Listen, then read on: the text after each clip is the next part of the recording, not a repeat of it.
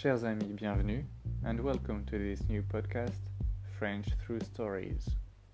In this podcast, we will be listening to French stories, songs, articles, and commenting them. I do hope you enjoy this experience. Thank you for listening, and talk soon. À bientôt.